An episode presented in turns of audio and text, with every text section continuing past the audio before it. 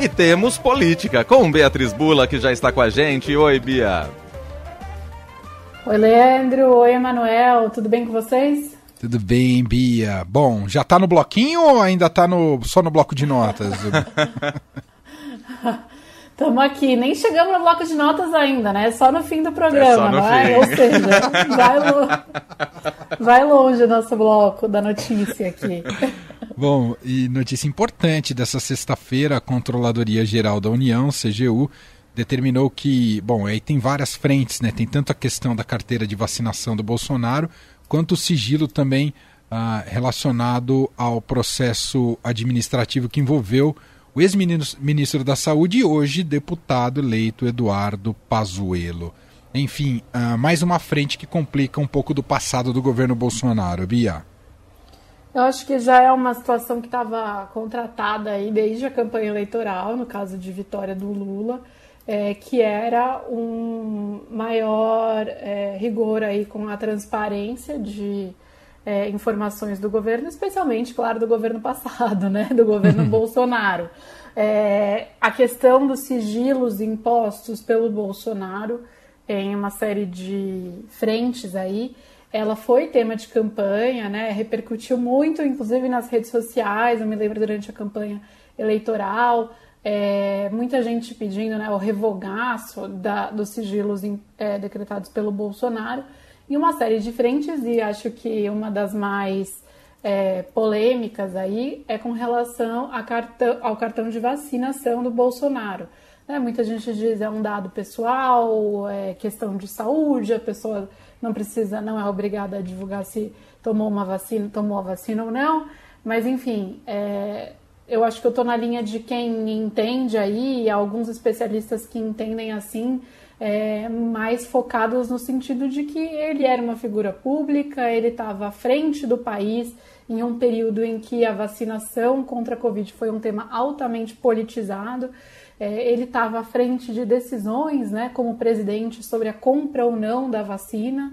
E, portanto, acho que é sim de interesse público saber se ele tomou a vacina, se ele não tomou a vacina, afinal de contas, né, se publicamente ele dizia uma coisa e fazia outra na esfera privada. Mas é, é, não está sendo tão simples assim, né, ter acesso a essa, a, a, essa informação. Inicialmente, a gente não sabia nem se a, se a CGU do governo Lula realmente divulgaria essa informação. Posteriormente, foi é, informado que sim, que para quem tivesse feito pedido por meio da lei de acesso à informação com relação ao cartão de vacinação do Bolsonaro, essa informação seria tornada pública, né? Mas agora a notícia que a gente tem é, nesta semana é que há uma investigação em curso na CGU para apurar se houve inserção de dados falsos né, no registro do cartão de vacinação é, do ex-presidente. Enfim, essa a, a, retirada do sigilo, portanto, ela deve ser adiada até que se haja uma conclusão, é claro, é, sobre se os dados que estão ali são dados corretos ou não, se são dados falsos, claro, isso é grave. É, mas eu acho que essa é uma das frentes, a frente mais pitoresca, eu diria assim, né, se dá para chamar dessa forma. Mas há uma série de outras informações que foram mantidas em sigilo, é, e que estão sendo estão é, tendo esse sigilo é, retirado agora. E aí, como você mencionou, é, Emanuel, uma dessas que a gente tem notícia hoje, que também é bastante interessante, também diz respeito ao momento mais dramático da pandemia e do enfrentamento da pandemia, é com relação ao processo administrativo que envolve o Pazuello, né, que era ministro da Saúde, é, e hoje, como você bem mencionou, deputado eleito. Então, é, com essa determinação, o Exército tem um prazo de 10 dias para tirar é, é, de sigilo esse processo administrativo. Ele está ele tá investigado justamente por ter participado de um ato político ao lado do Bolsonaro, sendo que é, os militares não podem participar de eventos de caráter partidários, né, sem autorização do comando do Exército. Então, é, entre outras coisas, esse processo, né, mas em, em resumo breve, é, nos próximos dias, portanto, a gente deve saber em que pé que está é, é, é em que pé que está esse processo, o que, que aconteceu com ele, né? Afinal Sim. de contas, também mais um assunto é, de interesse é, geral e aí tocando num ponto muito sensível é, para o novo governo, que é a politização é, das Forças Armadas. Né? É um fato que gerou uma crise no início do governo, né? uma crise de desconfiança por parte do presidente Lula e do governo Lula com os militares, que levou à troca no comando do Exército depois da, é, daquele dia triste de 8 de janeiro, né? com uma tentativa é, de ataque golpista, a sede dos três poderes. Então, é, esses movimentos da CGU de transparência, é, eles não eles não são só uma promessa de campanha, eles não são só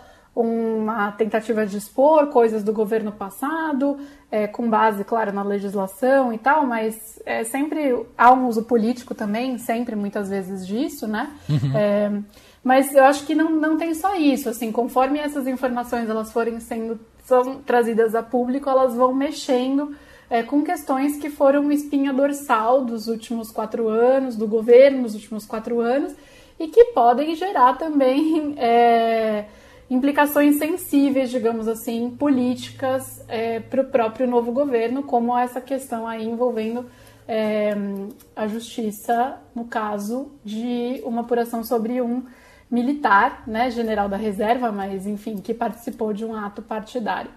É, tema importante este para o novo governo, tema que o novo governo é, não sabe direito também como enfrentar quando a gente fala dessa politização das Forças Armadas.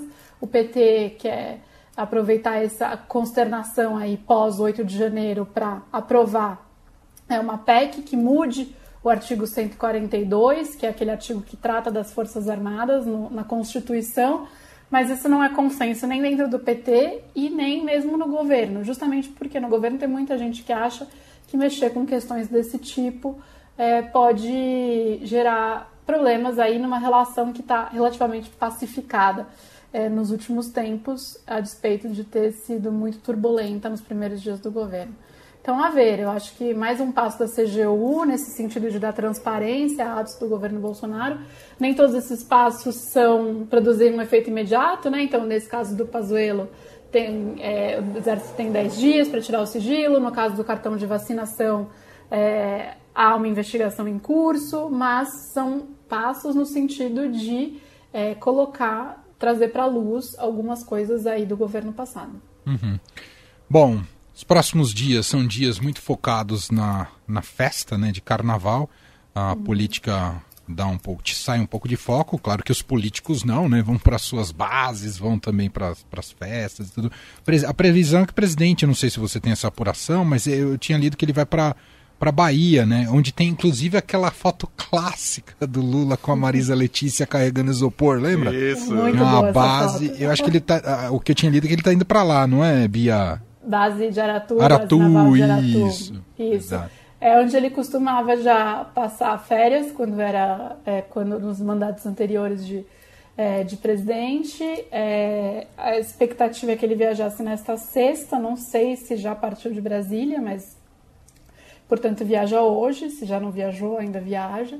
É, e fica lá no feriado de carnaval. Mas também já ouvi aí algumas pessoas falando que ele poderia é, encurtar um pouquinho essa viagem, voltar antes é, para visitar aí algumas cidades no Rio Grande do Sul é, que foram atingidas aí por uma estiagem mais, mais prolongada, mais longa do que se esperava. Mas enfim, a expectativa é que ele fique lá é, na base de Aratu, pegando uma praia. A gente já foi para foi para Bahia que ele foi, né? Depois que ele ganhou a eleição. Sim é, com a Janja. Na época, né, claro, estava eleito presidente, mas ainda não estava diplomado, empossado, então não estava é, na base naval, não estava como presidente. Mas agora já viaja como presidente e a Bahia, lembrando que é um dos estados aí que eu acho que ele deve frequentar bastante. Não só por gostar, aparentemente, mas também por, pelo capital político que tem lá. Foi uma das votações mais expressivas dele na eleição desse ano. Muito bem, Beatriz Bula volta com a gente no miolo do carnaval. Segunda-feira ela vai estar tá aqui, tá de plantão como eu e o Leandro Cacossi vai estar tá perdido no mundo. Que mas isso? eu converso que com, que é a, com a Bia aqui segunda. Certo, Bia? Compromisso marcado? Isso aí, até segunda. Beijo, aqui. bom fim de semana. Beijo, Bia, até Igualmente, quarta. até. Bom carnaval, Leandro. Obrigado. Aproveite. Vai viajar? Não, não, não. Vou flanar então, por São Paulo. Muito bem, muito bem. Beijo, Bia. Tchau. Outro, Beijo. tchau.